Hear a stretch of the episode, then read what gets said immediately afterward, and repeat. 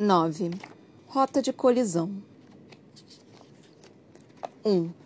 No dia seguinte, quando Lila acordou, levou um segundo para se lembrar de onde estava e, acima de tudo, porque tudo seu corpo doía. Ela se lembrava de ter se retirado para o quarto de Elsor na noite anterior e resistido ao desejo de cair na cama dele ainda completamente vestida. De alguma forma, ela havia voltado às suas próprias roupas, ao próprio quarto na Wandering Road, embora não se lembrasse muito do percurso. Agora já era o meio da manhã. Lila não conseguia se lembrar da última vez que dormira tanto ou tão pesado. O sono deveria fazer a pessoa se sentir descansada? Ela sentia apenas uma grande exaustão. Uma das botas de Lila estava presa em algo que ela descobriu ser a gata de Lucard. Lila não sabia como a criatura havia entrado no quarto dela, mas não se importava. E a gata também não pareceu se incomodar. Mal se movera quando Lila libertara seu pé e se sentara. Cada parte do corpo dela protestou contra o movimento. Não era apenas o cansaço a disputa. Ela já havia estado em algumas brigas feias antes, mas nada a deixar assim. A única coisa que chegara perto disso foram as consequências do uso da pedra preta. O preço do uso do talismã fora sentir um vazio imenso e súbito, quando o de agora era sutil, porém profundo. Prova de que a magia não era uma fonte inesgotável. Lila se arrastou para fora da cama estreita e dura, gemendo de dor, agradecida pelo fato de que o quarto estava vazio. Despiu-se de suas roupas com a maior cautela possível, assustando-se com os hematomas que começavam a florar nas suas costelas. A ideia de lutar novamente no dia de hoje a fez encolher. Ainda assim, uma parte dela estava empolgada com a possibilidade. Ela, contudo, precisava admitir que era uma parte muito pequena. Perigosa, imprudente, insensata, louca. As palavras começavam a parecer mais exultações do que críticas. No andar de baixo, o salão principal estava quase vazio, mas ela avistou Alucard em uma mesa encostada à parede. Ela atravessou o cômodo, arrastando as botas até chegar a ele e afundar em uma cadeira. Ele estava lendo um pedaço de papel e não levantou os olhos quando ela baixou a cabeça sobre a mesa com um baque suave. Você não gosta muito das manhãs, não é? Ela resmungou algo ofensivo. Ele serviu para ela uma xícara de um chá preto encorpado e forte, as especiarias ondulando através do vapor. Uma parte inútil do dia, respondeu ela, arrastando-se para se sentar ereta e pegar a xícara. Não se pode dormir, não se pode roubar. Há mais coisas na vida. Como o quê? Como comer, beber, dançar. Você perdeu um baile tanto ontem à noite. Lala grunhiu ao pensar na festa. Era cedo demais para se imaginar como Sasson Elstra lutando na arena. Quem dirá no palácio? Eles celebram todas as noites? Não acredito ou não. Há quem venha para o torneio apenas para frequentar essas festas. Isso tudo não é cansativo? Toda essa ela acenou com a mão, como se tudo pudesse ser resumido em um simples gesto. Na verdade, Lala havia estado apenas em um baile em toda a sua vida. E aquela noite, que começara com uma máscara de demônio e um casaco novo glorioso, terminara com ambos recobertos com o sangue de um príncipe e vestígios poeirentos de uma rainha estrangeira. Alucardo deu de ombros e ofereceu a ela um tipo de doce. Posso pensar em formas menos prazerosas de se passar uma noite. Ela pegou o naco de algo que lembrava pão e começou a mordiscar um dos cantos. Vivo esquecendo que você faz parte daquele mundo. O olhar dele ficou gelado. Não faço. O café da manhã foi revigorante. A visão de Lada voltou a entrar em foco, e conforme isso acontecia, a atenção dela se voltou para o papel nas mãos dele. Era uma cópia da tabela de disputas, com os 18 vitoriosos, agora pareados em um conjunto de nove lutas inéditas. Ela estava tão cansada que sequer havia se dado ao trabalho de verificar. Como está o campo de batalha hoje? Bem, eu tenho o privilégio de enfrentar um dos meus amigos mais antigos. Sem mencionar que ele é o melhor mago de vento que eu já conheci. Dina? perguntou Laila, de repente interessado no assunto. Aquela seria uma partida e tanto. Alucard concordou, sombrio. E você vai enfrentar. Ele percorre a página com o indicador. Veracis. O que você sabe sobre ele? indagou ela. Alucard franziu o senho. Desculpe, você me confundiu com um companheiro? Da última vez que verifiquei, estamos em lados opostos de jogo. Vamos lá, capitão. Se eu morrer no torneio, você terá que encontrar uma nova ladra. As palavras saíram antes que Lala se lembrasse de que já havia perdido seu lugar na tripulação do Night Spire. Ela tentou de novo. Meus graceios espirituosos e inteligentes são únicos. Você sabe que vai sentir falta deles quando eu for embora. Novamente foi a coisa errada a dizer, e o silêncio pesado se instalou. Tudo bem, disse ela exasperada. Mais duas perguntas e mais duas respostas em troca de tudo que você sabe. Os lábios de Alucard se curvaram. Ele dobrou a lista e colocou-a de lado, entrelaçando os dedos com uma paciência exagerada. Quando foi a primeira vez que você veio a nossa Londres? Há quatro meses, respondeu ela. Precisava de uma mudança de ares. Ela queria parar ali, mas as palavras continuavam saindo. Eu me vi no meio de algo que não esperava. Porém, depois que tudo começou, quis ver no que ia dar. Então acabou, e eu estava aqui. E ganhei uma chance de recomeçar. Não é qualquer passado que vale a pena se agarrar. Isso angariou um olhar de interesse. Ela esperou que Alucard continuasse nessa linha de interrogatório, mas ele mudou de tática. Do que você está fugindo na noite em que se juntou à minha tripulação? Lala fechou a cara, direcionando sua visão para a xícara de chá preto. Quem disse que eu estava fugindo? murmurou ela. Alucard ergueu uma sobrancelha, paciente como um gato. Ela tomou um longo gole de chá escaldante, que desceu queimando todo o caminho por onde passou, antes de dizer: Então, todo mundo fala sobre o desconhecido como se fosse algo assustador, mas foi o familiar que sempre me incomodou. É algo pesado que cerca você como se fosse um muro de pedras até que um dia você é surpreendido por estar dentro de um muro, de um teto e de uma prisão. Por isso você estava tão determinado a ocupar o lugar no Station? Perguntou ele friamente. Porque minha companhia se tornou um fardo? Ela deixou a xícara sobre a mesa, engolindo desejos de se desculpar. Já gastou suas perguntas, capitão. Agora é minha vez. Alucard pigarreou. Muito bem. Vera Aziz. Obviamente é um faroense, e não uma boa pessoa, pelo que eu ouvi dizer. Um mago de terra com um temperamento forte. Vocês dois devem se dar esplendidamente bem. É a segunda rodada, então você tem permissão para usar um segundo elemento se for capaz. Lara tambarilou com os dedos na mesa. Água. Fogo e água? É um par incomum. A maioria dos magos duplos escolhe elementos adjacentes.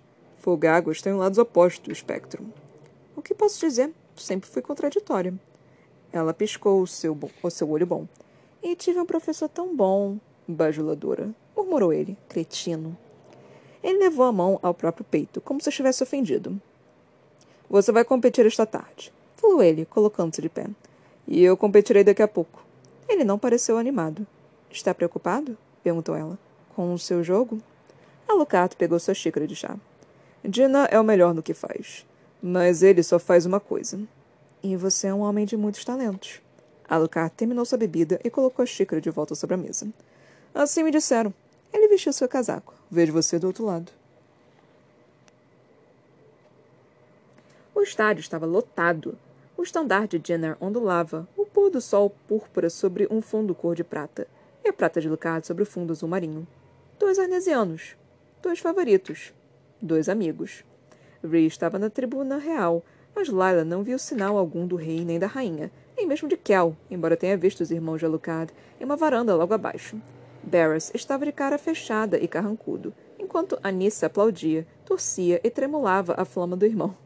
A arena era um borrão de movimento e luz, e toda a multidão prendia a respiração conforme os dois favoritos realizavam uma dança ao redor um do outro. Dinar movia-se como ar, e Alucard como aço. Lala mexia inquieta na pedra pálida, revirando a lembrança da Londres branca entre os dedos enquanto observava, tentando acompanhar os movimentos dos competidores, decifrar as linhas de ataque, prever o que fariam e entender como fizeram o que fizeram. Foi uma disputa acirrada.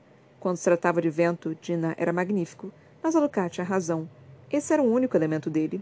Podia transformá-la em uma parede ou uma onda, usá-lo para cortar com uma faca, e com sua ajuda ele podia praticamente voar. Mas Alucard dominava terra e água, e tudo o que faziam entre eles. Lâminas sólidas como metal, escudos de pedra e gelo, e, no final, seus dois elementos triunfaram sobre o de Dinah. Alucard venceu, quebrando dez placas da armadura de Dinar contra sete da sua. O mago de olhos prateados se retirou com um sorriso visível através dos fios de metal de sua máscara. Alucard inclinou seu queixo escondido por escamas na direção da tribuna real e fez uma ampla mesura para o príncipe antes de desaparecer no corredor. O público começou a se dispersar, porém Laila permaneceu. A caminhada até a arena havia relaxado seus membros, mas ela não queria se mover novamente. Não até que pressasse fazê-lo.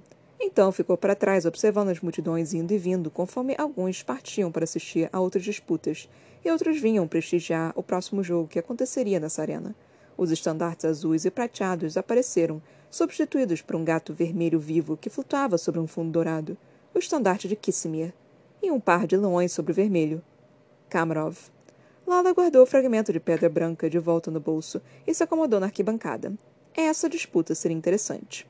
Ela imaginou que o elemento de Kissimir fosse o fogo, mas a campeã arnesiana entrou na arena devagar, espreitando, na verdade, sua juba de cabelos pretos saindo como cordas enroladas por baixo de sua máscara felina, segurando esferas de água e terra. Para o deleite da multidão, Kamrov apareceu com os mesmos orbes. Seria um jogo equilibrado, pelo menos com relação aos elementos. Aquela nem era a luta de Laila, graças a Deus, mas ela sentiu o pulso acelerar em empolgação. As esferas caíram e a disputa subitamente começou. Eles estavam realmente bem equilibrados, pois levou quase cinco minutos para que Kissimir acertasse o primeiro golpe, que pegou de relance na coxa de Kamrov. Foram mais oito até que Kamrov acertasse o segundo. Lala estreitou os olhos enquanto observava, descobrindo algo antes mesmo de saber o que era. Kissimir se movia de uma maneira elegante, mas também quase animalesca. Porém, Kamrov. Havia algo familiar na forma fluida como ele lutava. Era gracioso, quase sem fazer esforço. Os floreios conduzidos de uma maneira que parecia desnecessária. Antes do torneio, ela só tinha visto um punhado de brigas usando magia, mas observá-lo ali, no chão da arena, era como um déjà vu. Lara tamborilou com os dedos no parapeito e se inclinou para a frente. Por que ele parecia tão familiar? Cal se abaixou, rolou e se esquivou, tentando acelerar sua velocidade para alcançar a de Kissimir. Algo difícil, porque ela era rápida. Mais rápida do que seu primeiro adversário e mais forte do que qualquer um com quem já lutara, exceto Roland. A competidora o acompanhava, movimento a movimento, ponto a ponto. Aquele primeiro golpe havia sido um erro, desajeitado, desajeitado. Mas Santos ele sentia bem, vivo. Kel percebeu o esboço de um sorriso por trás da máscara de Kissinger e, atrás da própria máscara, ele sorriu também. Acima da mão direita dele, a terra pairava em um disco, ao passo que a água girava em torno de sua mão esquerda. Ele se contorceu ao deixar o abrigo de um pilar, mas ela já não estava mais lá. Estava atrás dele. Kel girou, atirando o disco. Lento demais. Os dois colidiram, atacaram e se separaram como se estivessem lutando com espadas, em vez de usarem água e terra. Estocada. Evasão. Ataque. Uma lança de terra endurecida passou a centímetros da bochecha blindada de Kel, conforme ele rolava, se erguia em um joelho e atacava com os dois elementos simultaneamente. Ambos acertaram alvo, cegando-os na luz. A multidão enlouqueceu, mas Kissimia sequer hesitou. Tingida de vermelho, a água da competidora estivera orbitando na forma de um cinturão. O ataque de Kel o aproximara desse círculo, e agora ela empurrava com veemência para contra uma parte dele, ao mesmo tempo que disparava sem quebrar o cinturão, congelando na forma de uma estaca gelada. Kel saltou para trás, mas não rápido o suficiente. O gelo bateu em seu ombro, quebrando a placa e perfurando a carne por baixo dela. A multidão perdeu o fôlego. Kel sibilou de dor e pressionou a palma da mão contra a ferida. Quando afastou a mão de seu ombro, o sangue manchou seus dedos vermelhos como um rubi.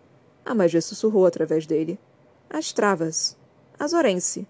Assossaro. Assassari, Asteno, Astaro. E os seus lábios quase proferiram um feitiço, mas ele se conteve a tempo, enxugando o sangue na manga da camisa e atacando de novo. Lala regalou os olhos. O restante da multidão tinha a atenção fixa em Kamarov, mas ela ergueu o olhar logo após o golpe e viu o príncipe Ri na tribuna real, o rosto contorcido de dor. Ele a camuflou rapidamente e varreu a atenção de suas feições mas os nós dos dedos dele continuaram agarrados ao balaustre, a cabeça inclinada. Então Lara enxergou e compreendeu. Ela estivera lá naquela noite, quando os príncipes se uniram, sangue a sangue, dor a dor, vida a vida. A atenção dela se voltou bruscamente para a arena. De repente, tudo ficou óbvio. A altura, a postura, os movimentos fluidos, a elegância incrível. Ela abriu um sorriso feroz. Kel. Era ele. Tinha que ser. Ela conhecera Kamra Vloss durante a noite dos estandartes, marcara seus olhos cinzentos, seu sorriso da raposa. Mas também marcara sua altura, a maneira como se movia, e não havia dúvida, nenhuma dúvida em sua mente. O homem na arena não era o mesmo que lhe desejara boa sorte no Rose Hall. Era o homem ao lado de quem lutara uh, em três Londres diferentes. Aquele a quem ela havia roubado, ameaçado e salvado. Era Kel. Por que você está sorrindo? Perguntou Tierran, aparecendo ao lado dela. Apenas apreciando o jogo, respondeu Lila. O Aven Essen emitiu um pequeno zumbido de incredulidade. Responda uma coisa, acrescentou ela, mantendo os olhos fixos na luta. O senhor pelo menos tentou dissuadi-lo desta loucura? Ou simplesmente planeja fingir ignorância com relação a ele também? Houve uma pausa, e quando Taryn respondeu, sua voz era serena. Eu não sei do que você está falando. É claro que não, Essen. Ela se virou para ele. Aposto que se o Kamarov lá embaixo precisasse tirar o capacete, ele se pareceria com o homem que se apresentou na noite dos estandartes. Não com um certo jovem com um olho. Esse tipo de conversa me faz desejar ter entregado você, falou o sacerdote interrompendo-a. Rumores são coisas perigosas, Tassion, especialmente quando partem de alguém culpado de seus próprios crimes. Então eu vou perguntar de novo. Disse ele. Por que você está sorrindo? Lala olhou firme nos olhos dele, com uma expressão dura. Nada, respondeu ela, voltando a observar a luta. luta. Nada mesmo.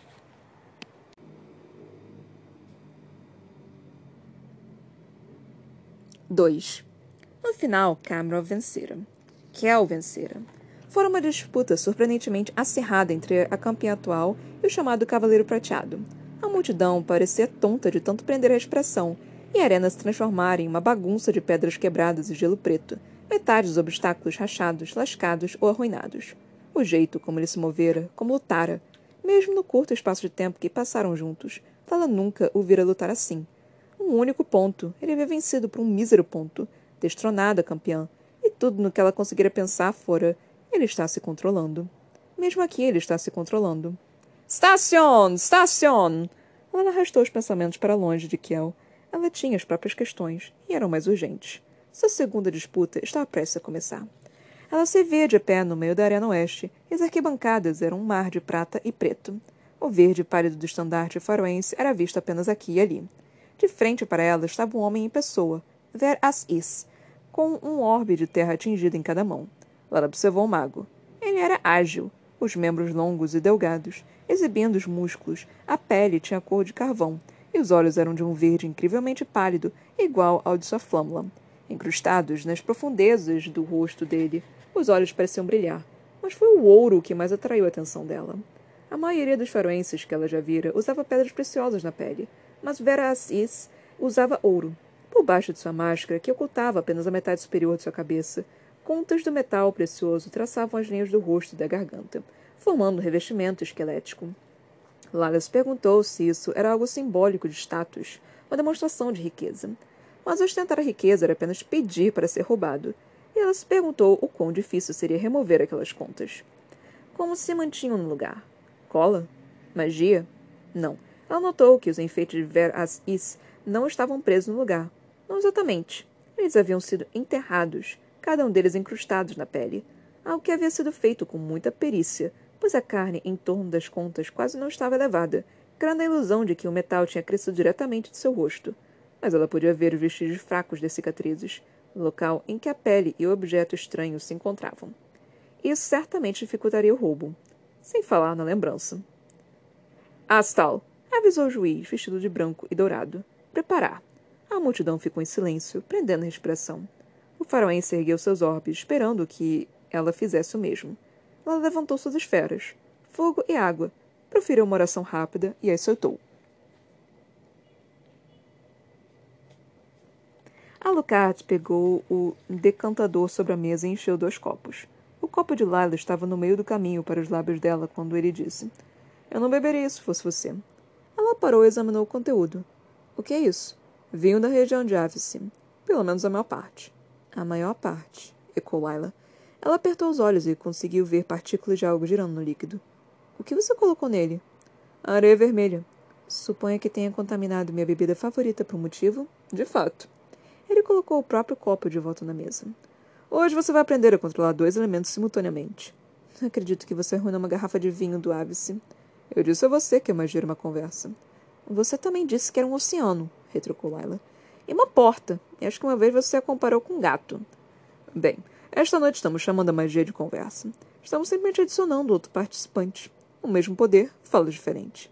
Nunca consegui dar tapinhas em minha cabeça e esfregar minha barriga ao mesmo tempo. Então isso vai ser interessante. Lila arquejou, buscando ar. Veras Is andava em círculos em volta dela, e seu corpo gritou, ainda dolorido do dia anterior. Mesmo cansada como estava, podia sentir a magia ali, sob sua pele, pulsando para sair. Estavam empatados, seis a seis. O suor escorreu por seus olhos quando ela se agachou, esquivou, saltou, golpeou. Um golpe de sorte levou a placa do bíceps do faroense. Sete a seis. A água rodopiou diante dela como um escudo, transformando-se em gelo todas as vezes que Veras Is atacava. O gelo se estilhaçava sob os golpes dele, mas era melhor acontecer com o gelo do que com suas preciosas placas. O ardil não funcionou por muito tempo. Depois do segundo bloqueio, ele percebeu o que estava acontecendo e atacou duas vezes, consecutivamente. Lala perdeu mais duas placas em questão de segundos. Sete a oito. Ela pôde sentir sua força se esvaindo e o faroense só parecia ficar mais forte, mais rápido. Fogo e água estavam provando ser uma escolha inútil. Não podiam se tocar. A cada vez que o faziam, anulavam-se, transformando-se em vapor ou fumaça. E isso deu a ela uma ideia. Ela se dirigiu para a rocha mais próxima, que era abaixo o suficiente para ser escalada, e uniu as duas forças em suas mãos. Uma fumaça branca emergiu, enchendo a arena, e, sob essa cobertura, ela se virou e saltou sobre a rocha. De cima, ela podia ver o redemoinho de ar feito por Veras Is, enquanto ele se virava, tentando encontrá-la. Lara se concentrou e o vapor se separou. A água tornou-se névoa, e depois gelo, congelando-se ao redor dele, enquanto seu fogo subiu pelo ar e depois despencou como chuva. Veras Is transformou sua terra em um escudo ab abaulado, mas não antes que ela quebrasse duas placas dele. Nove a oito. Antes que ela pudesse saborear a vantagem, uma estaca de terra voou pelo ar na direção dela, que pulou da pedra de costas, e direto para uma armadilha. Veras Is estava ali, dentro da área de defesa dela, arremessando quatro lanças de terra em sua direção. Não havia como evitar os ataques, nem tempo. Ela ia perder, mas não se tratava apenas do jogo. Não naquele momento, porque aquelas lanças eram afiadas. Tão afiadas quanto o gelo que tinha perfurado o ombro de Kel. O pânico a percorreu como tantas vezes havia acontecido quando uma faca se aproximara demais. Ela sentiu a balança se desequilibrar, sentiu o beijo do perigo, o toque da morte. Não. Algo emergiu de dentro dela, algo simples e instintivo. Naquele momento, o mundo inteiro desacelerou. Era magia. Tinha que ser. Mas era diferente de tudo que ela já havia feito. Por um instante, o espaço da arena pareceu mudar, diminuindo a pulsação e prolongando as frações de cada segundo, esticando o momento. Não muito, apenas por tempo suficiente para ela se esquivar, rolar e atacar. Uma das lanças de Veras Is ainda lhe arranhou o braço, quebrando uma placa e derramando sangue, mas não importava, porque o corpo de Veras Is demorou um instante, o mesmo instante roubado, a mais para se mover. O gelo dela atingiu a lateral do corpo dele, quebrando sua última placa. E, da mesma forma que se abriu, um instante prolongado se fechou, e tudo voltou ao normal. Ela não havia notado o silêncio impossível daquele segundo suspenso até que eh, ele desabou. Em seu encalço, o mundo era um caos. Seu braço formigava e a multidão explodir em vivas. Porém, Laila não conseguia parar de encarar Veras Is, que estava olhando para si mesmo, como se seu próprio corpo tivesse traído. Como se ele soubesse que o que acabara de acontecer não era possível. Mas, se Lara quebrar as regras, ninguém mais pareceu notar. Nem o juiz, nem o rei, nem as arquibancadas em festa. A vitória de Estácio Nelson, anunciou o homem de branco e dourado. Veras Is olhou furioso para ela, mas não pediu uma falta. Em vez disso, virou-se e saiu intempestivamente. Lala observou ir embora. Ela sentiu algo úmido em seus lábios e sentiu um gosto de cobre. Quando ela passou os dedos nas mandíbulas de sua máscara e tocou o nariz, eles voltaram tingidos de vermelho. Sua cabeça estava girando, mas estava tudo bem. Havia sido uma luta brutal. E ela vencera. Só não sabia como.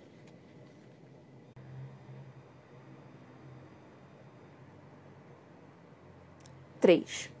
Ray estava empolerado na beira da cama de Kel, esfregando a clavícula enquanto Rastra tentava enfaixar o ombro de, do Antari. Estava melhorando, mas não rápido o suficiente para um baile. Aguente firme, irmão, provocou Kel. Amanhã será pior. Ele vencera. Havia sido um resultado apertado. Não apenas porque ganhar de Kissimir por mais que um fio de cabelo levantaria suspeitas. Não. Ela era boa, excelente, talvez até a melhor mas Kel ainda não estava pronto para parar de lutar.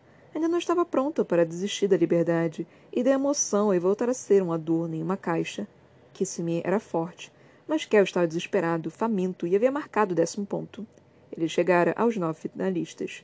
Três grupos de três lutando uns contra os outros, um de cada vez, e apenas o competidor com a maior pontuação avançaria. Vencer não era suficiente. Kel teria que ganhar por mais de um único ponto. E estava sem sorte. Amanhã ele não teria apenas uma, mas duas lutas. Estava com pena do príncipe, mas não havia mais volta. Kel havia contado a Rhys sobre o pedido do rei para que ele se mantivesse no palácio. Evidentemente tinha contado a ele depois de fugir para ir à disputa. Ele vai ter um ataque de se descobrir, advertiu Rhys. O que não vai acontecer, falou Kel. Rhys não pareceu convencido. Mesmo com todas suas empreitadas dissolutas, ele nunca havia sido bom em des desobedecer ao pai. Até recentemente, Kel também não. Falando em amanhã, disse Ree, de seu lugar, à beira da cama. Você precisa começar a perder. Kel ficou tenso. o que enviou uma pontada de dor por seu ombro. O quê? Por quê? Faz ideia do quanto foi difícil planejar isso tudo? E executar o plano? Honestamente, é um milagre que ainda não tenham sido descobertos. Kel se levantou, testando o movimento do ombro. Bom, isso é que é um voto de confiança. E não vou deixar você colocar tudo a perder por ganhar. Não tenho a menor intenção de vencer o torneio. Ainda vamos para as nonas. Kel sentiu que estava deixando algo passar. A expressão no rosto de Ree confirmou sua desconfiança. Os 36 escolhidos se tornam 18, disse Ree devagar. Os 18 melhores se tornam 9. Eu sei fazer as contas. Falou Kel enquanto abotoava sua camisa. Os nove melhores se tornam três, continuou Ree. E o que acontece com esses três, sabe, matemático Kel? Kel franziu o senho. Então a ficha caiu. Ah. Ah! Arremadou Ree, saltando da cama. A cerimônia da retirada das máscaras. Lembrou Kel. Exatamente! falou seu irmão. O Ascentasco possuía poucas regras quando se tratava do combate e ainda menos determinações com relação aos disfarces usados durante as lutas. Os competidores eram livres para manter seus personagens durante a maior parte do torneio, mas a cerimônia da retirada das máscaras exigia que os três finalistas se revelassem às multidões e aos reis, removessem suas máscaras e não as utilizassem na partida final e na subsequente coroação. Como muitos rituais do torneio, a origem da cerimônia da retirada das máscaras estava desaparecendo da memória, mas Kel sabia que a história remontava aos primeiros dias de paz, quando um assassino tentara usar o torneio e anonimato que ele oferecia para matar a família real de Faro. O assassino eliminou o mago vencedor, vestiu seu capacete e, quando os reis e rainhas dos três impérios o convidaram para receber o prêmio, ele atacou, matando a rainha faroense e ferindo gravemente um jovem nobre, antes de ser contido. A frágil paz poderia ter sido quebrada naquele momento, porém ninguém estava disposto a reivindicar o assassino, que morreu antes de poder confessar. No final, a paz entre os reinos foi mantida, mas a cerimônia da retirada das máscaras nasceu. Você não pode avançar além das nonas, falou Ree enfático. Kel assentiu com o coração pesado. Anime-se, anime irmão, falou o príncipe, espetando o broche com o um selo real sobre o peito dele. Você ainda tem duas lutas para disputar. E quem sabe, talvez alguém vença você de verdade. Ree se dirigiu para a porta, e Kel começou a andar atrás dele. Senhor, chamou Rastra, uma palavra, por favor. Kel parou, Reed se deteve na soleira da porta e olhou para trás. Você vem. Já encontro você. Se você não aparecer, estarei propenso a fazer algo estúpido, como me jogar sobre os braços de Aluk. Não vou faltar esse baile idiota, explodiu Kel. Reed deu uma piscadela e fechou a porta atrás de si. O que foi, Rastra? O guarda parecia extremamente nervoso. É só que, quando você estava competindo, voltei para o palácio para verificar as coisas com o staff. O rei estava passando, parou e perguntou como você passou o dia. Rastra hesitou, deixando o óbvio não dito. O rei não teria perguntado uma coisa dessa se soubesse do esquema de Kel, o que significava que ele não sabia. Kel ficou tenso. E o que você disse a ele? Perguntou, preparando-se. Rastra olhou para o chão. Eu disse que o senhor não havia deixado o palácio.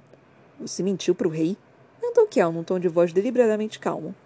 Não foi uma mentira em si, respondeu Rastra devagar, erguendo os olhos. Não exatamente. Como assim? Bom, eu disse a ele que Kel não havia deixado o palácio, mas eu nada disse sobre Kamarov. Kel encarou o jovem com espanto. Obrigado, Rastra. E eu não deveríamos ter colocado você nessa situação. Não, retrucou Rastra com uma firmeza surpreendente. Então acrescentou depressa. Mas eu entendo por que fizeram isso. Os sinos começaram a soar. O baile havia começado. Kel sentiu uma dor aguda em seu ombro e suspeitou fortemente que fosse Ree insistindo. Bem, disse ele, dirigindo-se para a porta. Você não terá que mentir por muito tempo. Naquela noite, Lila estava dividida sobre ir ao baile. Agora que ela sabia a verdade, queria ver o rosto de Kiel sem a máscara, como se ela pudesse ver a fraude escrita nas linhas de sua expressão carrancuda. Em vez disso, ela acabou vagando pelas docas, observando os navios subindo e descendo, escutando o murmúrio da água contra seus cascos. Sua máscara pendia na ponta de seus dedos, com as mandíbulas abertas. O pier estava estranhamente vazio. A maioria dos marinheiros e dos trabalhadores portuários devia estar se aventurando nos bares e nas festas, ou pelo menos no mercado noturno. Os homens do mar, que amavam a terra mais do que qualquer um na costa, sabiam como aproveitar o melhor dela. Vamos disputar tanto hoje, soou uma voz. Um segundo depois, Alucard apareceu, acompanhando o ritmo dos passos dela. Ela pensou nas palavras que havia trocado naquela manhã, na dor na voz dele quando perguntara a ela por que fizera isso, roubar a identidade de Elstor, colocar-se, colocar a todos em risco.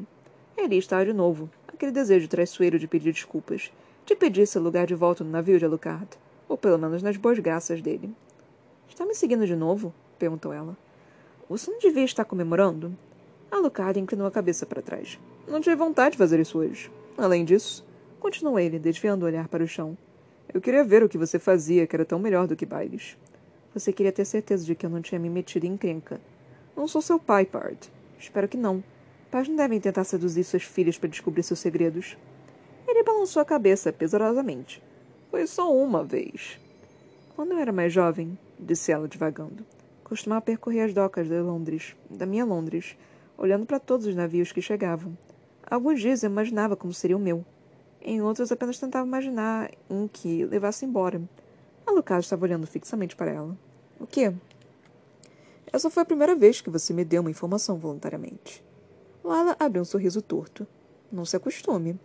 Eles caminharam em silêncio por um tempo, os bolsos de Lala tilintando. O Atal cintilava vermelho ao lado deles, e ao longe o palácio resplandecia. Mas Alucard nunca fora bom com o silêncio. Então é isso que você faz em vez de dançar, falou ele. Assombra as docas como um fantasma de marinheiro. Bem, só quando me canso de fazer isso. Ela tirou a mão do bolso e a abriu, revelando uma coleção de joias, moedas, bugigangas. Alucard sacudiu a cabeça, exasperado. Por quê? Ela deu de ombros, o que era familiar. Ela poderia dizer, e era boa nisso. Além disso, o conteúdo dos bolsos das pessoas era muito mais interessante nesta Londres. Ela tinha encontrado uma pedra de sonho, um seixo de fogo e algo que parecia uma bússola, mas não era. Uma vez ladra, sempre ladra. O que é isso? Perguntou ele, colhendo o fragmento de pedra branca dentre o emaranhado de pedras preciosas roubadas. Ela ficou tensa. Isso é meu, disse ela. Uma lembrança. Ele deu de ombros e deixou cair o fragmento de volta na pilha. Você vai acabar sendo apanhada. Então é melhor me divertir enquanto ainda posso retrucou ela, guardando o lote de objetos. E quem sabe, talvez a coroa me perdoe também. Eu não esperaria por isso. Alucard começou a esfregar os pulsos. E, ao perceber, parou e alisou o casaco. Bem, você pode se contentar com assombrar docas e roubar transentes, mas eu preferiria uma bebida quente e um pouco de refinamento, então. Ele fez uma mesura. Posso confiar que você ficará longe de encrencas pelo menos até amanhã? Lala apenas sorriu. Vou tentar.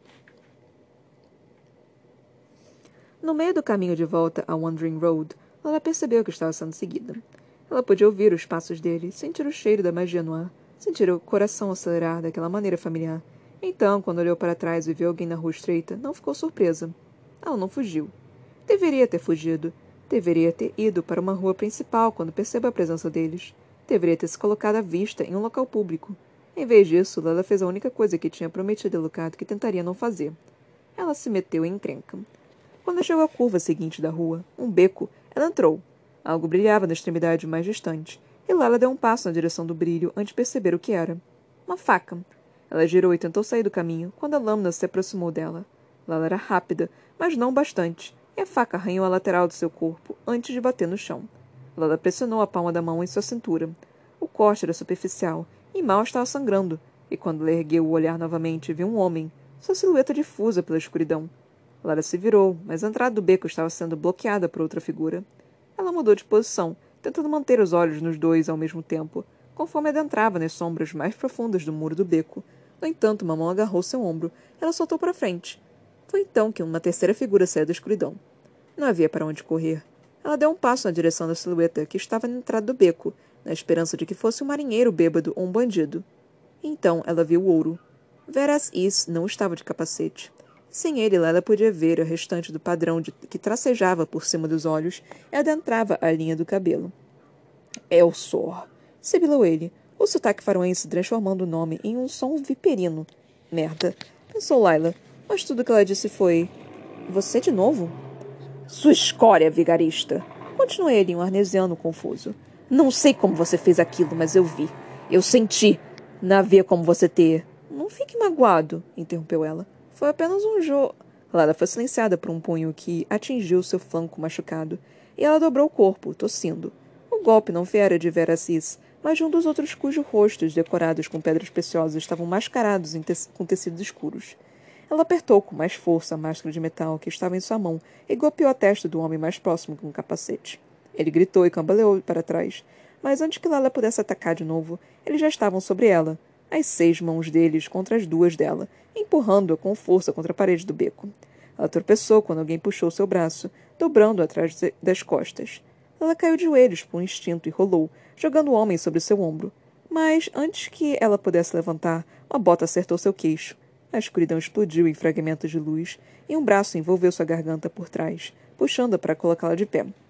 Ela se contorceu para tentar alcançar a faca que mantinha presa as costas, mas o homem pegou seu pulso e torceu violentamente. Lá não tinha saída. Ela esperou pela onda de poder que sentira na arena. Esperou que o mundo desacelerasse e sua força retornasse mas nada aconteceu. Então ela fez algo inesperado. Riu. Não estava com vontade de rir. A dor rugia por seu ombro e ela mal podia respirar, mas o fez mesmo assim e foi recompensada pela confusão que se espalhou como uma mancha pelo rosto de Vera Assis. Você é patético, cuspiu ela. Conseguiu me vencer sozinho, então vem para cima de mim com três? Tudo que faz é provar o quão fraco realmente é. Ela buscou a magia, de fogo, de terra, até mesmo de ossos, mas nada aconteceu. Sua cabeça latejou e o sangue continuou a escorrer da ferida lateral do seu corpo. Você acha que seu povo é o único que consegue encantar metal? Sibilou Veras Is, aproximando a faca da garganta dela. Lara encontrou o olhar dele. Você realmente vai me matar só porque perdeu uma disputa? Não, disse ele, olho por olho. Você trapaceou, então eu também vou. Você já perdeu! explodiu ela. Qual a porra do problema, do propósito disso aqui? Um país não é um homem, mas um homem é um país. Falou ele, então, para seus homens: Livrem-se dele. Os outros dois começaram a arrastá-la para as docas. Nem mesmo consegue fazer sozinho, escarneceu ela. Seu golpe atingira. Ela, ele, ele não demonstrara. Apenas se virou e começou a se afastar. Veracis! chamou ela. Vou lhe dar uma opção. Ah, é? Ele olhou para trás, os olhos verdes se arregalando com a graça que achou naquilo. Você pode me deixar ir embora agora e sair andando, falou ela lentamente. Eu irei matar todos vocês. Ele sorriu. E se eu te deixar ir, suponho que nos separemos como amigos? Ah, não, disse ela, balançando a cabeça. Eu vou matar você de qualquer forma. Mas se seus homens me deixarem ir agora, eu não os matarei. Por um momento, ela pensou ter sentido o braço em sua garganta afrouxar, mas então ele voltou. Duas vezes mais apertado. Merda pensou ela enquanto Veras Is se aproximava, girando a faca na mão. Se palavras fossem armas, divagou ele, baixando a lâmina. O cabo se chocou contra a têmpora dela e tudo ficou escuro.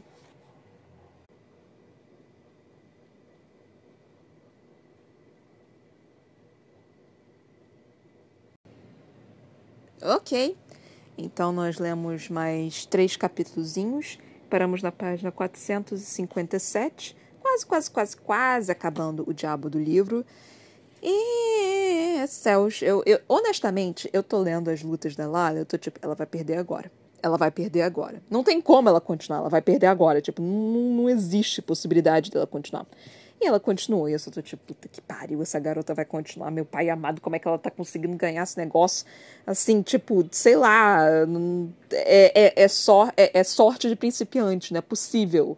Tipo, não, não tem como, assim, da Laila. Só que tem, também tem outra questão. Como a Laila é uma pessoa que não está acostumada com a magia, talvez ela consiga ter uma visão diferente da magia, tipo, quando ela fez lá a fumaça dela. Porque, assim, eu não acho que as pessoas que conheçam a magia muito bem tenham esse intuito de testar, tipo, ah, eu vou tentar fazer fogo com água, porque mesmo ele sendo. É dois elementos distantes, né? Vai que eu consigo criar alguma coisa diferente aqui. Não. É, deve ter tido uma ou outra pessoa que deve ter feito isso, né? Mas assim, a Layla é muito curiosa.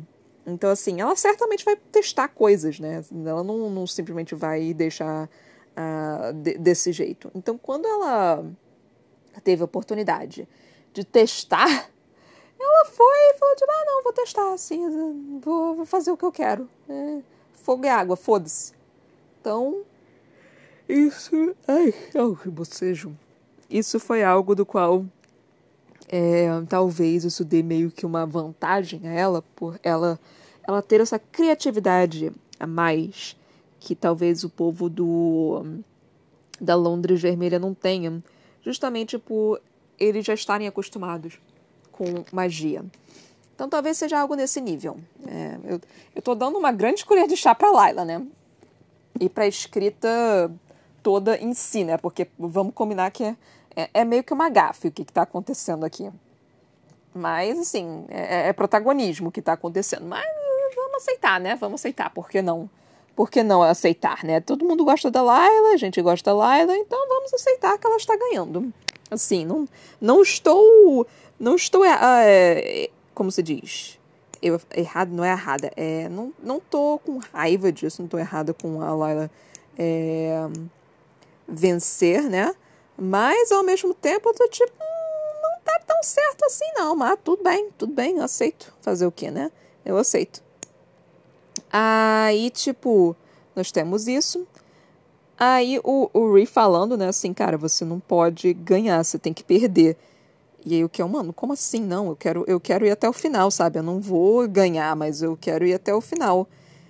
E aí o Ree falando, mano, você se esqueceu o que aconteceu com, com os últimos três, sabe? Você se esqueceu o que acontece com os últimos três, aí tipo, ah, remoção dos, dos capacetes. Aí eu só fiquei, hum, Kel vai até o final. Tipo, foda-se. Ele vai simplesmente, tipo, esquecer disso, ele vai resolver que ele vai ganhar, ou ele vai ganhar, assim, por acidente ou por default, sei lá que porra vai acontecer, mas ele vai ganhar. É, de algum modo ele vai para esse final. Não sei o que, que vai acontecer depois, mas ele certamente vai para esse final. E vai tudo dar errado. Também vai dar errado pra Layla, né? Porque se a Layla for ter que tirar o diabo da, da máscara dela, vai todo mundo ver que ela não é o Elsor, né? Assim, é, é meio que, que óbvio que ela não é aquela pessoa que disse que era. Então, assim, vai, vai ferrar pra Layla também. Tudo bem que com a Layla tem a questão de que ela acabou de ser sequestrada e levada pra morte. Então, assim, mas ela não vai morrer, né? Não, não, não vou matar o personagem principal, tipo, de uma forma tão patética é, tipo essa, sabe? Não vão matar um personagem principal de forma patética assim. É, se tiver morte de personagem principal, tem que ser de forma boa, tem que ser de forma competente, tem que ser de forma assim que faça você tipo chorar é, pela perda do personagem, e não você xingar o autor por ele ter por ele ter feito algo tão patético assim. Você tem que pensar muito bem antes de você matar um personagem, especialmente se for um personagem principal. Honestamente, eu tenho muita vontade de matar personagens principais, cara. É, é uma coisa assim que eu fico. Ai, que vontade, assim, de cometer este homicídio. Este homicídio fantasioso. Então, assim, é uma coisa do qual eu fico extremamente tentada quando eu tô escrevendo que eu, eu fico muito assim, tipo, hum, como que eu posso matar tais personagens? Eu sou o tipo de pessoa que xinga o autor quando mata personagem. Mas ao mesmo tempo, eu sou o tipo de pessoa que, como autora, eu amo matar personagem. eu não sei explicar por que é satisfatório. Tipo, é muito satisfatório matar a personagem. Não sei, não sei. Eu já recebi algumas críticas disso de um povo falando: como assim é satisfatório matar personagem? Só louca, não é nem um pouco. Eu, eu choro pra cacete, não sei o quê. Mano, não sei, depende do personagem também. Tem personagem que eu não penso em matar, assim. Se eu matasse, aí eu acho que eu ia ficar triste. Mas tem personagem que, assim, eu já passei e repassei na minha cabeça tantas vezes que o personagem iria morrer, que meio que eu já me acostumei com a ideia. É, é meio que quando você tá lendo um livro e tem personagem pra cacete, você sabe que alguns desses personagens vão morrer. Assim, não tem como todos os personagens sobreviverem, sabe? Especialmente em guerra, mano. Tá rolando guerra no, no Diabo de um livro, vai morrer personagem. E não adianta ficar triste, porque, tipo, vai morrer. Você tá lendo aquela jossa e você tá tipo, ah, alguém vai morrer aqui, né? Tipo, não é possível que alguém vai sobreviver dessa jossa. Alguém vai morrer. Não tem como. Alguém não vai sobreviver a esta, a, a esta guerra que aqui está acontecendo. Cara, não tem como. Simplesmente não tem como. É, é isso vai acontecer. Tipo, acontece em 90% assim, do, dos, do, das histórias. Porque, tipo, mano, você fazer todos os personagens sobreviverem a uma guerra é protagonismo demais, é irreal demais, é muito fantasia, é, é infantil, é criança. É coisa para criança. Então, assim, na realidade não é assim. Na realidade a gente mata. Então, tipo, é, com, com livros assim mais young adult, né, para 16, talvez até 14 anos, você tem umas mortezinhas ali que você fica, ah, por quê? Então eu já fico olhando para os personagens e fico tipo, você meio que já sabe que vai rolar guerra, aí eu só fico, tá, quem é que vai morrer? Vamos ver quem são os personagens que podem morrer. Então nós temos por enquanto, é, vamos, começar a, a, a teorizar aqui sobre os personagens. Nós temos os três principais, que são o Ree, o Kel e a Layla. Esses são os três que eu, que eu diria que são os principais. Aí nós temos o Alucard e o Roland, que eu diria que eles são, tipo, meio que antagonistas ali, tipo... Não, não diria nem antagonista, eu diria que são... É, são os protagonistas. São, não são nem secundários, eles são meio que umas histórias paralelas ao mesmo tempo. Eles são os antagonistas, personagens secundários, só que ao mesmo tempo eles fazem parte desse, desse grupo. Os três principais é Ree, Lila e Kel. Esses são os três principais. Aí esses três não vão morrer. Até porque o Kel tá ligado ao Ree. Então, tipo, se, se um morrer, os dois morrem. E aí nós temos a Lila, e Lila não vai morrer também. Aí nós temos o Alucard e o Roland. Esses dois podem morrer esses dois têm possibilidade de um dos dois morrer ou os dois morrerem. Tem alguma possibilidade deles morrer. É, Roland tem mais, porque ele teoricamente é colocado como vilão daí, né? Mas, cara, honestamente, eu não vejo o Roland como vilão. É uma coisa muito interessante, que é tipo Avatar, a Lenda de Korra. Eu não sei se vocês assistiram, mas quando eu assisti essa série, tipo, os vilões que apareceram foi tão interessante para mim, porque eu tive essa visão, que os vilões eles não eram exatamente vilões, pela minha percepção. Eles eram pessoas que acreditavam em coisas diferentes e queriam mudar o mundo. E que, e, tipo, viram injustiça em certas questões e falaram, tipo, não, a gente vai mudar isso que está acontecendo. E a gente vai mudar isso guerreando, lutando, tipo, na força, na base da porrada. Então, assim, é, a filosofia dos vilões não estava de todo errada. Eu assistindo, eu tava tipo, hum, assim, não está completamente errado o que ele está falando, sabe? A forma que ele está conduzindo, a forma que ele está fazendo está errado. Mas a, a, teoria, né, na teoria, tá, tá bom, assim, tipo, funciona, tá, tá, tá certo, sabe? Igualdade, é, é, coisas assim, tipo de questão de, de amor e questão de unificação de território. Tipo, eles tinham intenções boas, sabe? Eles tinham coisas assim que dos quais eles acreditavam assim, tipo, real, que aquilo iria causar um bem maior. Só que a forma que eles estavam fazendo foi completamente assim errada. Então, isso torna eles vilões, mas cara, a filosofia deles não era exatamente errada dava para perceber assim que era algo do qual eles realmente acreditavam, que era algo assim que eles realmente queriam que acontecesse, porque eles acreditavam que aquilo seria bom. Não era, não era tipo genocídio, não era tipo a, acabar com alguma coisa assim. Era eram umas coisas assim que no papel pareciam bons, sabe? Que não teria exatamente um problema exatamente em acontecer. Só que, só que ao mesmo tempo daria problema. É tipo. Eu falar isso vai parecer que eu sou meio babaca, né? Mas assim. Eu vou falar isso, mas eu não tenho base exatamente para falar. É tipo a Rússia invadindo a Ucrânia, porque a Ucrânia fez parte da Rússia, a Rússia e a Ucrânia se separou da Rússia, e agora a Rússia está querendo a Ucrânia de volta. Ao meu ver, alguém por favor me, me é, corrija caso eu esteja errada, é, ao meu ver, não tem tanto problema assim da Rússia pegar a Ucrânia e dizer, tipo, agora esse é um território nosso. Ao mesmo tempo, porque, tipo, a Ucrânia não vai simplesmente sumir, não vai ser, tipo, República da Rússia. Não, vai ser Ucrânia, só que vai fazer meio que parte da, da Rússia. Ao que eu, eu consegui entender, né, do que, que vai acontecer. A Ucrânia vai continuar mas, assim, provavelmente vai ter meio que um primeiro-ministro ao invés de um presidente. E só que, assim, vai ter que é, ter a Rússia ali como, tipo, comandando lá as coisas.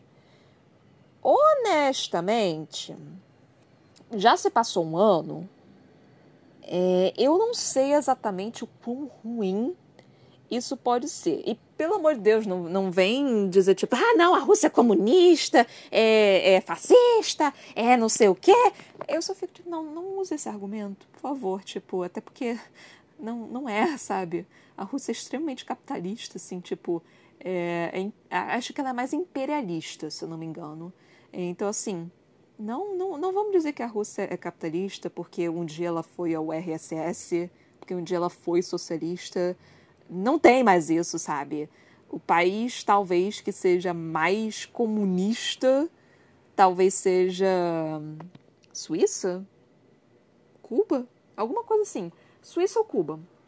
Acho que Cuba talvez seja comunista. Não tenho certeza. Tinha, tinha algum momento ali que tinha uma questão de, de socialista, né? Não era comunista. Porque comunista é um passo a mais. Primeiro você ter, precisa ter o socialismo, depois você vai ao comunismo.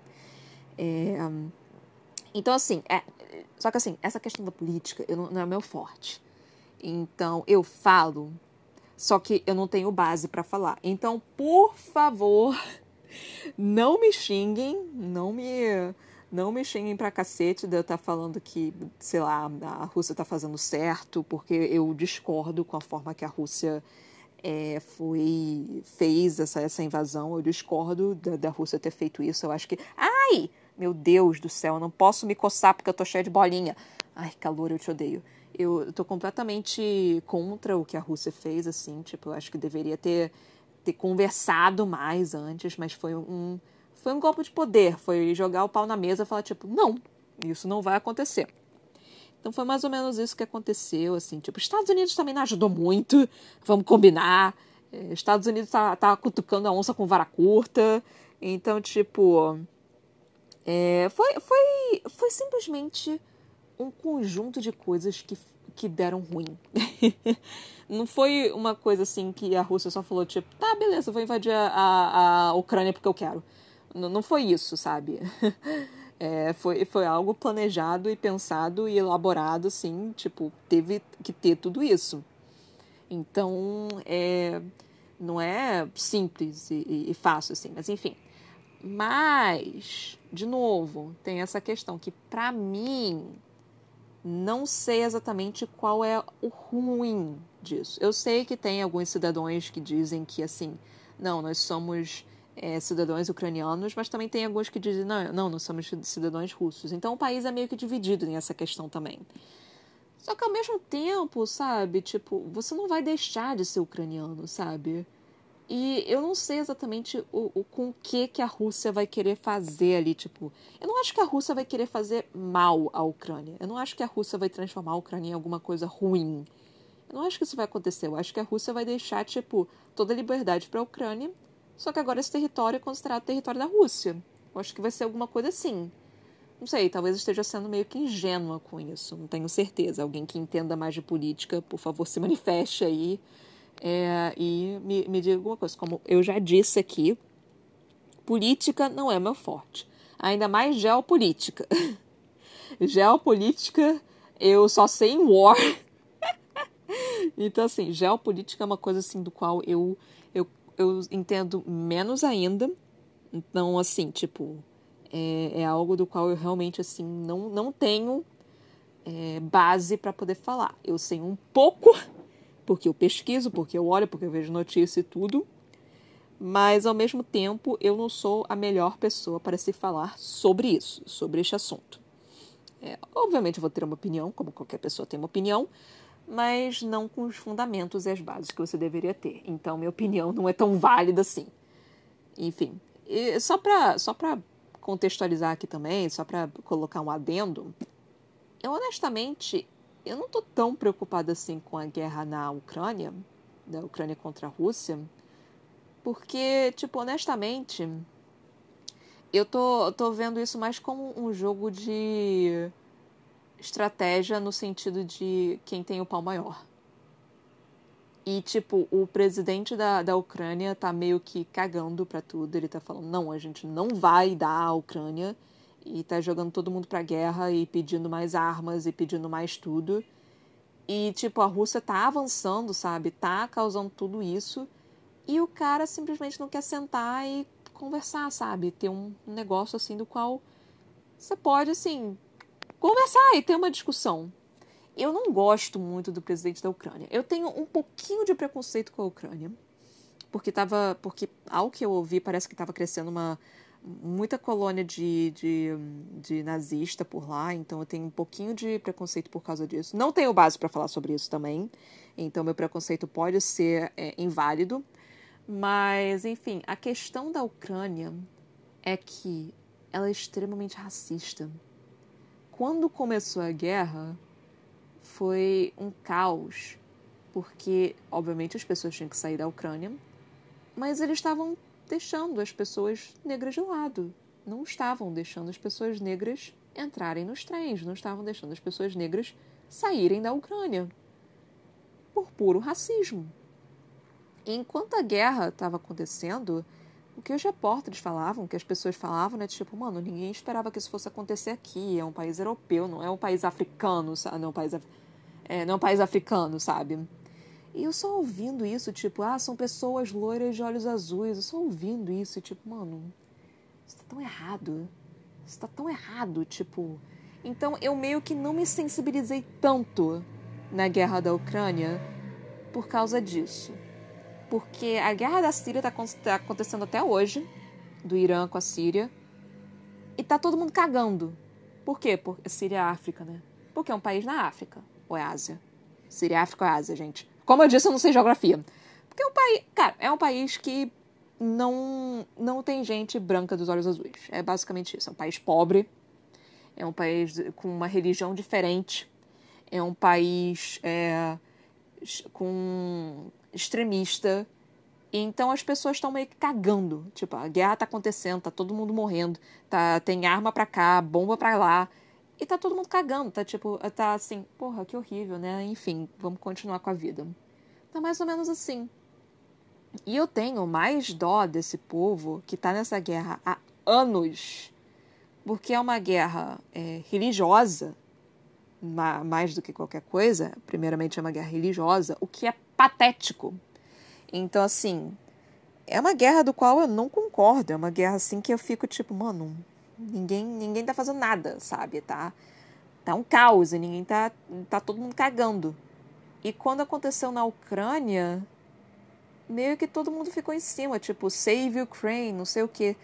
Isso começou a me dar um desgosto, sabe? Começou a me dar um, um uma raiva. Porque, sei lá, eu só, eu só comecei a ver como a, a moeda é, é diferente, sabe? Como tem dois lados. Então eu, eu meio que fiquei Assim, eu não tô feliz que pessoas inocentes estão morrendo. Não tô feliz com isso. Não tô feliz com guerra. Eu sou contra a guerra. É, pelo amor de Deus, eu não tô falando isso, mas. É, eu não tô falando que eu, que eu estou satisfeita com a guerra. Não estou satisfeita com ninguém morrendo, por favor. Mas, mano. Sei lá, sabe? É um negócio assim que eu olho e, tipo, eu não consigo engolir. Por mais que seja horrível, por mais que sim, tenham pessoas morrendo, por mais que tenha tudo isso, eu olho e eu não consigo engolir. Para mim é algo do qual poderia ser resolvido de outra forma, sabe? Então eu não consigo. Eu olho para aquilo e fico, mano, poderia ter se resolvido há tanto tempo, sabe? É só jogo de. É, é jogo de, de quem tem mais poder. E não é nem com a população. É com os caras que estão na liderança. É com o Putin e o outro cara lá que eu esqueci o nome dele. Kamarov, sei lá qual é o nome. Kamarov é o nome do Kel. Enfim. É, então, assim, é um jogo de poder. A, a, população tá, tá, tá querendo paz, sabe? Ninguém tá, tá, tá querendo essa merda. Então, tipo, não apenas isso, o, o presidente lá falou, tipo, não, todo mundo, todos os homens de 18 até 60 anos vão lutar. Como assim? Tem gente que ficou, tipo, isso, parabéns. Eu, eu só fiquei, mano, ninguém tá percebendo quão errado isso é, não? Tipo, só eu tô achando que tem alguma coisa errada, assim, eu tô errado, assim, tipo, meu pensamento tá, tá errado, tá, tá, tá, eu, eu tô pensando errado, por acaso, tipo, alguém, alguém me, alguém, por favor, fala para mim por que que isso é certo, tipo, eu não vejo isso como algo bom, não, assim, eu realmente não vejo isso como algo bom, assim, tipo, enfim, eu comecei a entrar sobre a Rússia aqui, ai, Deus, é, quando eu começo a falar sobre outros assuntos, eu começo a, a, a, devagar muito, né? Eu nem lembro mais exatamente do que eu estava falando. Ah, sim, eu estava falando de quais personagens que iam morrer da guerra. Ah, que eu comecei a falar do, do Roland, é que alguns personagens iam morrer. Nossa, foi, eu comecei a entrar sobre a Rússia, sobre a Síria, sobre não sei o que. Pelo amor de Deus, gente, não acha que eu sou uma pessoa babaca. Assim, eu tenho meus momentos de babaca, mas é, não acha que eu sou uma pessoa cruel e terrível só porque eu falei que eu não tenho tanta é, tanta dó assim da, do pessoal russo, russo, pessoal ucraniano. É só uma coisa assim que eu observo e eu fico tipo, não, não dá para engolir assim, que que é, eles são muito nariz em pé. Então, para mim, é, é, um negócio assim que eu fico. Hum, não tô feliz que vocês estão morrendo, mas a, a, forma que vocês estão fazendo isso, eu não tô satisfeita, não. Não tô, não tô satisfeita, não. Assim, tipo, eu não tô feliz que vocês estão morrendo, mas puta que pariu, podia ter sido, podia ter sido melhor, sabe? Podia ter sido melhor. Mas enfim. É, aí voltando, né, pro, pro Roland, aí nós temos esses personagens secundários. Aí os personagens terciários. Ai, céus. Ah, o rei e a rainha. Qualquer. O, qualquer é, tripulante do, do Spire. É, os guardas que ficam lá com o Ri e o. E o Kel. Esses são personagens que podem morrer. Que podem definitivamente morrer. Mas alguma coisa me diz que é, vai acontecer alguma coisa no sentido de todos os portões se abrirem. De novo. É uma teoria que eu tenho dessa questão de, de que todos os portões vão se abrir. É, não sei explicar exatamente porquê, não sei exatamente se o Roland vai permitir isso, até porque o Roland vai deixar o coisa ruim lá com o Kel, né? É, esse é o plano dele. Então, não sei se o Roland vai realmente querer fazer essa essa abertura de todos os portais, porque se o coisa ruim lá vai ficar na, na qual é nome? Na Londres Vermelha, então ele pode meio que sair da Londres Vermelha quando ele acabar com a Londres Vermelha, né? Então assim, ele pode ir para as outras Londres e acabar com elas também. Então, tipo, eu não sei, mas algo me diz que derrotando coisa ruim, os os portais vão ser abertos para todos os mundos. E digo mais, eu acho que tem uma conspiração por trás desse fechamento dos portais. Eu acho que tem alguma coisa assim. Ah, e eu acho que é a Lala Mantari. É Antari? É Antari. Não. É Antari? É Antari. É, que, que nem o Kel e o Roland, enfim. É, mas então acho que é isso que vai acontecer. Ah, acho que de resto não tem muito mais o que falar. Assim, não, não sei exatamente o que, que vai acontecer assim. Oh, o que ela vai pra final, a Lala vai pro final. Ah, e eles também falando. Eu lembrei muito de Avatar também, porque o Tossinar, Tossassar, Topapá é, foi lá e falou: Ah, você acha que é o único que pode, uh, que pode comandar o metal? Que uh, você é a única pessoa que consegue comandar o metal? Assim que eu ouvi isso, eu pensei na Toph, de Avatar. Eu fiquei tipo: Ah, Toph! ela descobriu metal. Aí eu só fiquei tipo, ah, a gente tem outros elementos aí, né? Tipo, dentro dos outros elementos. Que é justamente isso que eu acho bem interessante, porque você, quando você tem um elemento, é, você consegue criar outros elementos juntando os elementos. Então eu acho super interessante. Então é, eu ia falar a, a, a, a dobradura de metal, porque no, no, no Avatar você dobra né, os elementos. Nossa, eu, odeio, eu odiei essa tradução, mesmo sendo bending que, ele, que é literalmente tradução, uh, tradução, que literalmente traduzido é dobrar, não, não soa correto aos meus ouvidos quando eu ouço dobrar, tipo dobrador da água, dobrador do ar. Não sei, para mim não, não soa correto. É, eu, eu fico meio que, hum, tem alguma coisa errada aí. É tipo, hoje eu tive uma aula com minha aluna, né? E aí a gente tá falando de Pretty Little Liars. Eu já entrei em outro assunto, mas enfim, de Pretty Little Liars. E aí, assim, eu parei de assistir depois da terceira temporada, alguma coisa assim. E tinha o namorado da Hannah, né? Que é Caleb. Ela falou pra mim, ah, não, porque tinha ele, né? O Caleb. Eu, Caleb? Quem é Caleb? Ela, Caleb, o namorado da Hannah. Eu fiquei, o Caleb? Isso, isso, Caleb. Eu fiquei, ai, ai, que dor, que dor. Quem é que fala? Caleb, meu pai amado. Que tradução horrorosa. Não, não, não, não, não. Caleb, não. Pelo amor de Deus, meus ouvidos. Então isso meio que me destruiu por dentro. Ai, uh, Caleb. Uh, enfim. É... Eu dei uma volta inteira para falar sobre a Rússia e a Ucrânia, não sei porquê. Porque às vezes também. Ai, lá vou eu. É que eu basicamente já terminei de falar sobre o que, que eu acho que vai acontecer no livro. Mas é que às vezes eu penso que eu falo alguma coisa errada. Ou que alguém pode ter uma opinião muito diferente da minha e pode começar a me xingar por causa disso. Então, assim, eu, e de novo, eu não tenho total certeza sobre este, este determinado assunto. Então eu tô sempre meio que assim, cara, não me bate.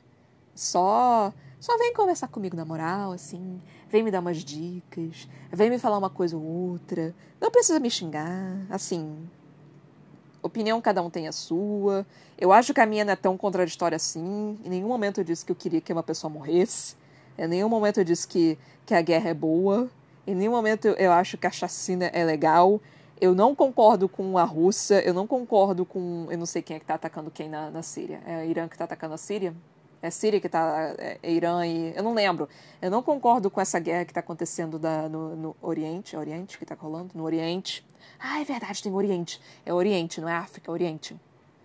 Não concordo com essa guerra que está rolando no Oriente, para vocês verem como eu sou bom em geografia.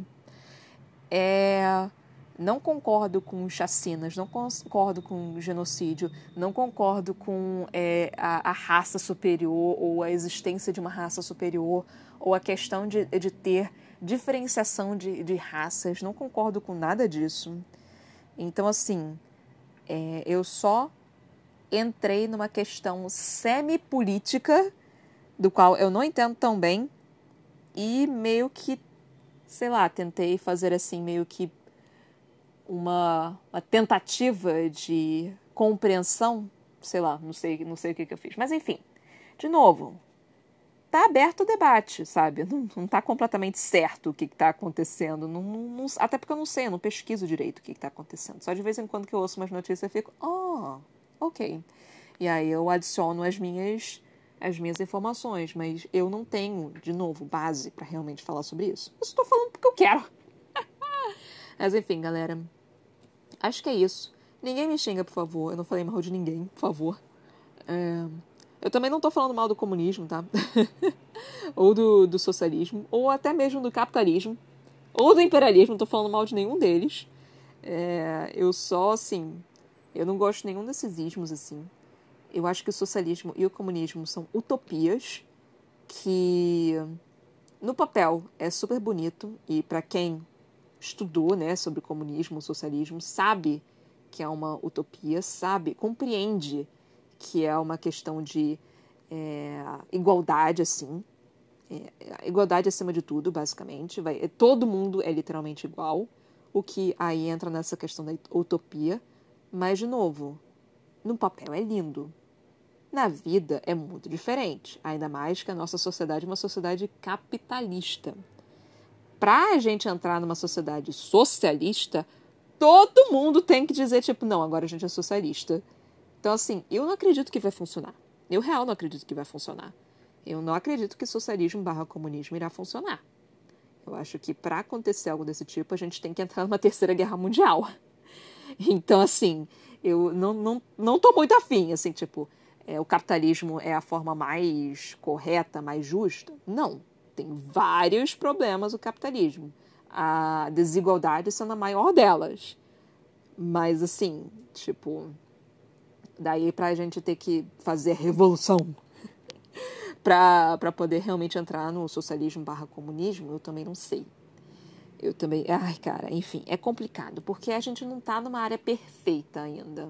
A gente não está numa situação perfeita. Por favor, né? Vamos combinar que capitalismo não é perfeito. A quantidade de desigualdade que tem, tem gente ganhando bilhões e tem, e tem pessoal que tá, mal está sobrevivendo, comendo, tipo, restos no lixo. Vamos combinar que tem desigualdade, né? Todo mundo aceita isso, pelo amor de Deus. Desigualdade existe. Então todo mundo sabe que tem desigualdade. É... Então, assim, no capitalismo tem essa questão, né, de que, porra, desigualdade, sabe? Não é legal. tipo, não, eu, pelo menos eu não acho legal. Vai que você que está me ouvindo acha legal, não sei. É, então, assim, para mim não é agradável. O capitalismo está longe de ser perfeito. Mas, ao mesmo tempo, eu não acredito no socialismo ou comunismo. Então, assim, eu tô esperando um outro ismo aí pra eu ver e ficar tipo, ó, oh, esse daqui me parece bom. Mas, aguardo, aguardando teorias. Então é isso, gente. Eu não sei se eu queimei muito minha fita falando aqui com vocês. Eu espero que não, porque no final das contas, tipo, eu não sei de nada. Então é isso. E de novo, eu nunca estudei a fundo nenhum desses temas. Então eu tô falando aqui em é, com base no que eu já ouvi, já li, já percebi, já reparei. Então, assim, mas entrar a fundo, realmente a fundo nesses assuntos, eu não tenho como. Só se eu realmente começar a pesquisar hardcore. E nesse momento eu não tenho como. E honestamente eu não tenho vontade também não. Então, assim, neste atual momento é isso. Então é isso, galera. Muito, muito, muito obrigada por ter me vindo até aqui. Espero que vocês tenham gostado. Espero que vocês não me matem. Espero que vocês não me odeiem depois desse podcast. Eu espero que vocês tenham entendido que eu não sou uma pessoa que é a favor do genocídio ou da guerra ou nada disso. Repetindo mais uma vez, pelo amor de Deus, que entendam isso. É... E muito menos da desigualdade. Então é isso, galera. Muito, muito, muito obrigada. Não me odeiem. Até a próxima. Beijinhos e tchau, tchau.